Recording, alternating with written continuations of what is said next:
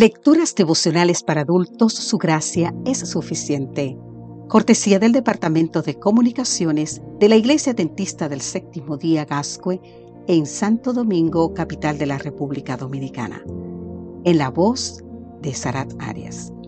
Hoy, 17 de abril, conocimiento con amor. El libro de Primera de Corintios, capítulo 8, versículo 1 nos dice, en cuanto a lo sacrificado a los ídolos, sabemos que todos tenemos el debido conocimiento.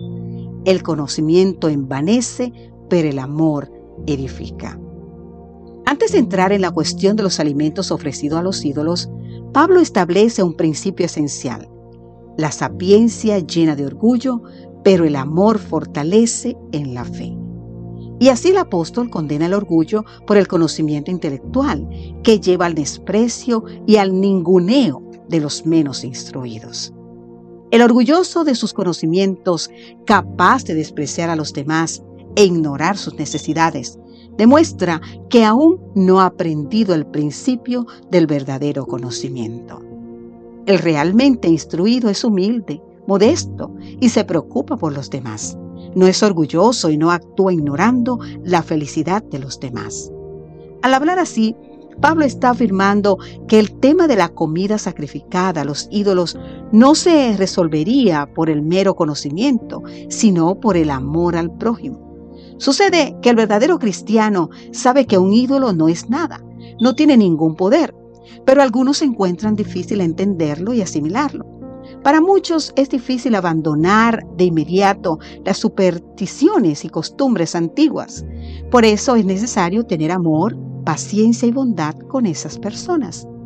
En este sentido, hay que cuidar para que la conducta de algunos que consideran que comprenden correctamente un asunto no lleve a otros con menos entendimiento a una conducta errónea. Este es un principio general del comportamiento cristiano una regla áurea incluso en casos de poca importancia.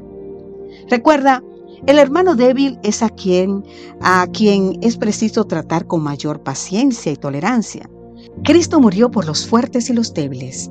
Por eso no se debe hacer nada que haga infructuoso el sacrificio de Cristo por una persona. Hay una idea muy engañosa, la de que todo el mundo tiene derecho a hacer lo que desee sin considerar el efecto de ello sobre los demás. No podemos pensar así, querido amigo, querida amiga. Aquel que tiene el amor de Jesús en el corazón no desea usar la libertad de forma que sus hermanos se desvíen. Por el contrario, se siente feliz de obtenerse de privilegios y placeres, si con eso puede evitar que alguien se desanime.